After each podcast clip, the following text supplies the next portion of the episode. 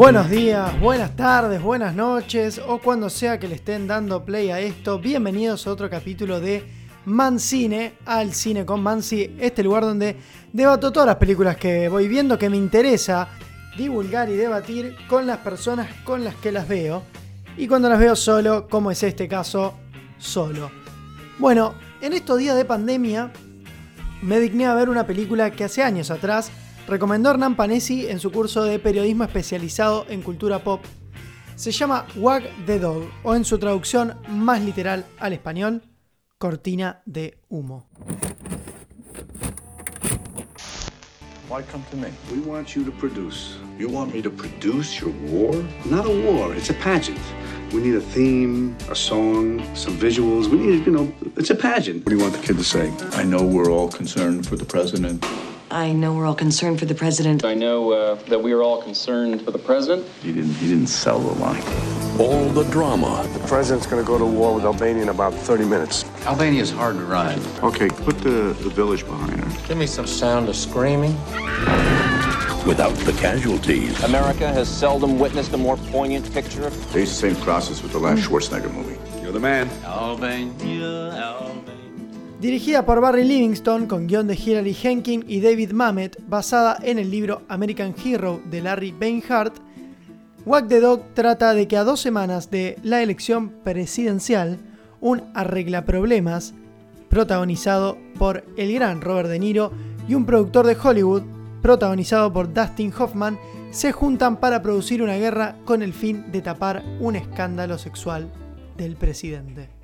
El foco de la película es la política y el rol de los medios que tienen en la sociedad y cómo este rol de la política se espectaculariza con la televisión y cómo todo lo que vemos en televisión se transforma y se hace real, ¿no?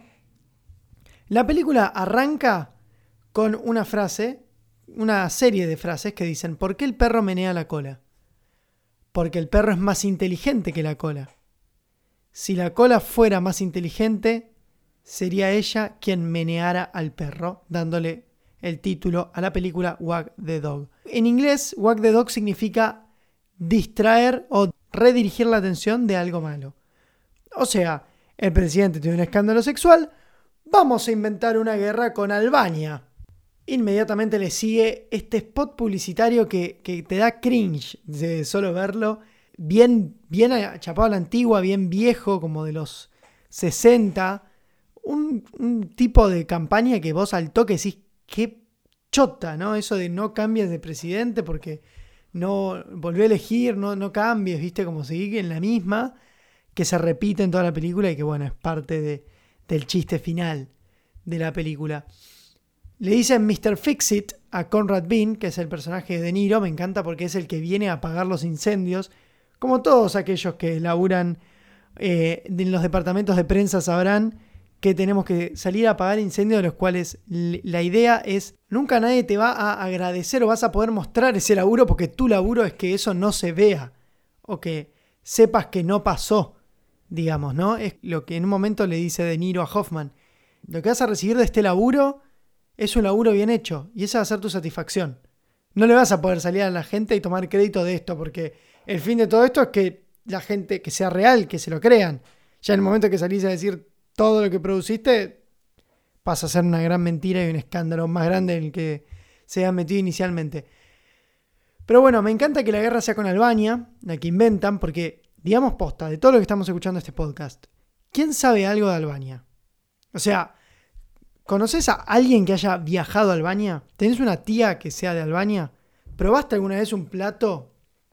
¿O fuiste a un restaurante que te dijeron, no, sí, la comida de Albania, re rica? O sea, la película es de 1997. Y estamos a 2020 y seguimos sin saber qué carajo es Albania. Y en el imaginario está que la gente de Albania se viste como la chica que castean en la película para hacer ese clip para televisión. Es impresionante cómo ese país eligieron, ¿no? Porque todos tenemos una idea de cómo son en algunos países que por ahí no conocimos o tenemos ese, esa idea. Pero en Albania, aposta que nada. Otra cosa que me encanta es que Dustin Hoffman mismo dice, nadie sabe lo que hace un productor. No hay Oscars, no hay premio a la Academia Mejor Productor. Aunque sí lo hay, porque el premio a Mejor Película se lo quedan los productores. Pero bueno, es verdad que no se llama premio al productor del año. Y, y, más adelante el mismo Hoffman dice, ese es el rol del productor, es pensar más adelante, estar siempre 10 pasos más adelante que el resto, saber que algo puede pasar mal y yo lo tengo que arreglar. Muy parecido a lo que hace el personaje de De Niro, pero en la política. No sería como un productor dentro de la política. Y acá me meto en algo que quiero detenerme un rato, ¿no? Cuando están firmando este leak, esto que van a, filtrar a la prensa de la chica de Albania que se está escapando de los tiros y de todo este lugar, dice Hoffman, usaron esta tecnología en la última película de Schwarzenegger. Estas cosas de última tecnología eran cromas. Era una pantalla, en este caso azul, pero las que conocemos pantallas verdes. O sea, esto era re novedoso para ese momento, era cambiar el background y agregarle cosas a la pantalla. Ahora, ¿qué es la novedad de ahora? ¿Qué es la última tecnología dentro del cine? Y esto de poder rejuvenecer actores, como hicieron con De Niro en El Irlandés, o de poder revivir actores, o sea, como hicieron en Rogue One, por ahí la mejor película de Star Wars de Disney. Eso de revivir actores que, que, están muertos, pero que por ahí tenés que hacer que hagan una parte, entonces pones a otra persona a hacer de eso y después le agregás la cara y ni te das cuenta de la diferencia. Bueno, si para el entretenimiento se usaba en ese momento pantallas verdes, el deepfake ahora en política es algo que los tiene muy preocupados a ese mundo. Son una tecnología en la que vos podés editar el video y que en la actuación de una persona aparezca la cara de otro. Si todavía no entendés lo que te estoy hablando, metete la cuenta de Instagram DeepfakesArt, donde es un tipo argentino donde en uno de los videos le cambia la cara a, Joaquín Phoenix en el Guasón, como si estuviera protagonizada por el mismo Peretti. Si no, y querés ver algo un poco más sofisticado, hay un video de Keanu Reeves que se llama Keanu Reeves Stops Robbery, que es un deepfakes en el que hacen toda la escena como que entra Keanu Reeves a una estación de servicio y salva a todos de un robo, que es mentira. Pero algunos medios, si no me equivoco, en su momento lo habían levantado como que podía ser real. Pero lo tiene muy preocupado el mundo de la política, ¿por qué? Porque apelando a esto, vos podés poner a Alberto a decir que se levanta la cuarentena, tranquilamente. Si los medios no chequearan, como no están chequeando ahora, en medio de la pandemia, imagínate con los deepfakes, se sale un audio de Alberto en el que más o menos va, ¿viste? No, lo tengo Alberto en una llamada, mirá lo que se filtró. Eh, si, no se acuerdan, hace poco había un video de Bullrich en el que ella estaba como hablando y le habían alentizado la voz y, y tenía los pelos medio para cualquier lado y sonaba como que estuviera borracha. Y ella dijo, me hicieron un deepfake. No, ahí le ralentizaron el video. Un deepfake sería mucha más edición, ¿no? Es un trabajo un poco más sofisticado. Pero lo que van a pasar con esto es que puedes hacer que cosas que nunca pasaron pasen y se vuelvan virales con personas que fueran reales o no. Entonces, ¿qué puede pasar? Puede pasar que cuando se filtra un video en el que realmente son los políticos, pueden apelar a que sea un deepfake también. O sea, sirve para los dos lados. Por un lado es un peligro que te inventen cosas y por el otro lado puedes decir, no, eso me lo inventaron y anda a chequearlo. ¿No? A no ser que tengas el, el archivo original, no sé cómo, cómo se podrá hacer. Pero también es una manera que tienen como para zafar. Los deepfake todavía en la manera amateur de hacerlas siguen teniendo este, este dejo de que vos te das cuenta que están, que están tocados. Pero si contratás una productora de Hollywood, como hacen en la película, para trucar un video, ya ahí que te digo que es muy difícil de, de, de transformarlo, de diferenciarlo de la realidad. Hay un video que creo que lo había subido chequeado, como para por ahí meterse más en este tema. Yo creo que en ese sentido la película sigue siendo eh, bastante, bastante actual. Hoy deberían tener esto en cuenta, ¿no? Me encanta que también en un momento eh, el personaje de Dustin Hoffman, cuando están llevando al, a este militar Schumann en el avión, que le dice, boludo, a Schumann lo tenés que traer por partes, no lo podés traer todo de golpe. Schumann es Joss, Schumann es tiburón. No podés mostrar al tiburón al principio, lo tenés que mostrar recién en el tercer acto. Esta técnica de tener que guardar a la bestia o de guardar al monstruo la inventa Spielberg en Tiburón, que en realidad le salió medio de pedo, tengo entendido, habría que averiguar más la historia, pero tengo entendido que se le había roto el tiburón y la idea era mostrarlo mucho más, pero tuvo que jugar y hacer algunos cambios y esconderlo bastante y usar pocas partes de la película. Cuando vea Tiburón, le, de nuevo, les voy a, les voy a investigar un poco más de esta historia. Pero básicamente no mostrando al tiburón durante toda la película, esperando al final y agregando teasers que se ve la aleta, que, que empieza a atacar y deja los restos, juega con esto de expectativa y cuando finalmente aparece le genera al usuario otro impacto. A eso es a lo que se refiere el personaje de Dustin Hoffman cuando habla de es como tiburón. Y no extraerlo por partes tipo trae un brazo, trae un en pie, Extra por partes es primero asegurar que lo encontraste, después que va a venir el vuelo, después que organizas un acto para recibirlo, después que como eso, ¿no? Como de a poco vas sumándole cosas hasta que lo mostrás. Es como que la política y, los, y el entretenimiento, en definitiva, hoy juegan un papel, bueno, en el 97 sobre todo, juegan un papel muy, muy parecido. El tema de sorprender, el tema de cómo está cada uno.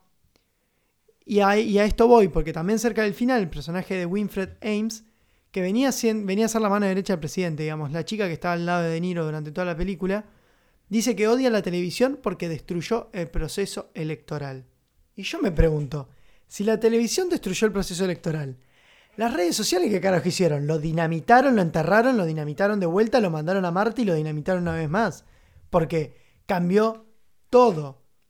O sea, el momento en el que la televisión cambió la política, podríamos decir que fue el 26 de septiembre de 1960, que fue cuando debatieron Richard Nixon y JFK, John F. Kennedy, en, un el primer debate que se televisó y que lo vio toda persona que vivía en Estados Unidos y tenía un televisor. En este debate, Nixon no quiso maquillarse y se vistió con un traje gris y perdió. JFK cuidó su imagen, se coacheó, tomó sol para lucir bien, bien morenito y ganó. Y acá tenés que empiezan a jugar cosas que por ahí, a ver, obviamente después sabemos que Nixon tuvo el Watergate y todo, pero empezaba a jugar las cosas no verbales adentro de eh, cuando jugás en televisión, porque en la radio el político podía hacer un culo, pero si hablaba bien y te convencía, bien, vamos para adelante. Y acá eh, eh, jugamos con una espectacularización mucho más cuando vas con televisión, más sabiendo que después Estados Unidos tuvo personajes de presidente como Ronald Reagan o Donald Trump, que venían del ambiente de la televisión, es cuando uno ve que, en, el país del norte juega muy fuerte la televisión. Lo deja De Niro marcado varias veces cuando dice, se terminó la guerra, se terminó la guerra, se terminó, lo, vi en televisión, ya no existe más la guerra, se terminó. O cuando dice, hay una guerra, lo vi en televisión. Lo que hay en televisión es real, que es un gran problema que tenemos hoy con las fake news. Pero así se, se, basan, ¿no? Como en eso, en ese tipo de mensajes, en dejar entrever ese tipo de cosas en la televisión, es que De Niro empieza a hacer y formar esta guerra ficticia y generando expectativa en la gente. Y hoy, como en ese momento, en el 97, más antes, pero jugaba muy fuerte el papel de la tele, hoy lo juega en las redes sociales. O sea, Trump no hubiera sido, Obama no hubiera sido presidente si no hubiera sido por las redes sociales, por Facebook y por Twitter, y Trump tampoco. Trump ganó gracias a su juego en las redes, no solamente de pauta publicitaria con fake news y Cambridge Analytica que pueden ver en el documental Nada de Secreto que está en Netflix, sino que además su manejo dentro de Twitter y hablando de fake news a los medios tradicionales es muy fuerte también. Y si hay alguien que duda del poder de las redes sociales, vean las protestas en Estados Unidos ocasionadas a raíz del video de George Floyd. ¿A qué voy? Es impresionante cómo la película sigue siendo actual en este sentido, con la imagen que crea Dustin Hoffman del zapato, ¿no? De, ya buscar un zapato perdido y cómo inventan esto de que cuelguen las, las zapatillas, que, que, incluso parece, no digo lo de Floyd se ha armado, obviamente lo de Floyd es totalmente real, sucedió y es completamente repudiable, pero yo creo que por ahí no hubiera tenido el impacto que tuvo si no se filmaba el video entero mostrando la, mostrando la crudeza de la situación, ¿no? Tiene un impacto audiovisual gigantesco y una viralidad enorme y cualquiera que lo ve se indigna. Entonces, con ese tipo de cosas es con las que juega Hoffman en la película, ¿no? El productor, ¿no? El personaje. Con generar esas imágenes, hacerlas ficticias, en este caso es real, pero el I Can't Breathe de George Floyd y los zapatos en los árboles que hace este personaje en la película son de, una, de un nivel simbólico enorme, ¿no? como que es, nada, es impresionante. La película me sigue sorprendiendo que sigue siendo recontra actual. Ojalá hagan no una remake, pero algo similar, pero situado ahora en 2020, ¿no? Con Trump, con Twitter, que se armó una novelita hace poquito también. Estaría genial que algún director tome la posta y diga, che, esta película que era muy graciosa en su momento, ¿se podría hacer hoy? Para mí sí, y ojalá que alguien la haga. Y si tenemos una versión argentina de esto, me vuelvo completamente loco. Yo creo que es un buen eh, iniciante y iniciador de conversaciones, ahí está. Más a la gente le gusta el cine, le gusta la política, me parece que está muy bien. Y si te gustó esta película, yo te voy a recomendar un par de cositas que creo que te van a gustar. Hay un documental en Netflix que se llama Give Me Roger Stone, que es sobre la elección de Trump. Roger Stone es el, como que era el jefe de campaña de Trump y después lo echó por un quilombo con los rusos, como medio, medio que se sabe que hubo un quilombo con los rusos. Lo pueden ver, está en Netflix, impecable. La película Brexit, en HBO que te cuenta el proceso electoral por el que el Brexit ganó, o sea, ganó el que, Gran Bretaña se vaya de la Unión Europea. Está protagonizado por Benedict Cumberbatch y es una locura. Y si te querés cagar de risa, como en esta película está este humor negro, tenés la serie VIP de HBO, protagonizada por Julia Louis Dreyfus, Elaine de Seinfeld y si no sabes lo que es Seinfeld, bueno, The New Adventures of All Christine, que lo dan en Warner a la mañana, que es la vida de la vicepresidenta de Estados Unidos. De las series que, te digo que de las series más graciosas de los últimos años, series políticas es la mejor que vi en mi vida. Y además, Parks and Rec. Parks and Recreation, que esa está en Amazon Prime, que es de los creadores de The Office. Sería, yo le digo como un The Office, pero en, en una en un departamento de parques y recreación del estado, en, el medio de Estados Unidos que no los conoce nadie.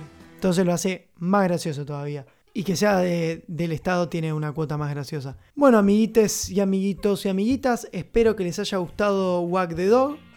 Mucho para hablar. Si quieren saber más de la peli o tienen ganas de, de opinar, siempre lo pueden hacer en arroba Juanimansi, que estuvimos recibiendo un par de propuestas de un par de oyentes. Espero que les haya gustado. Recuerden seguir viendo, recuerden ver las películas anteriores. Estoy viendo varias de De Niro últimamente, así que si tienen alguna de De Niro para recomendar, que yo puede ser que no haya visto, tiene una filmografía bastante, bastante extensa el señor, desde El Padrino hasta Dirty Grandpa, ¿no? Pero bueno, espero que estén bien, espero que tengas una buena jornada laboral, o que duermas bien, o que te tires bien esa siesta, o que te haya ido bien en el almuerzo. Nos vemos en el próximo Man Cine. Hasta luego. Chau.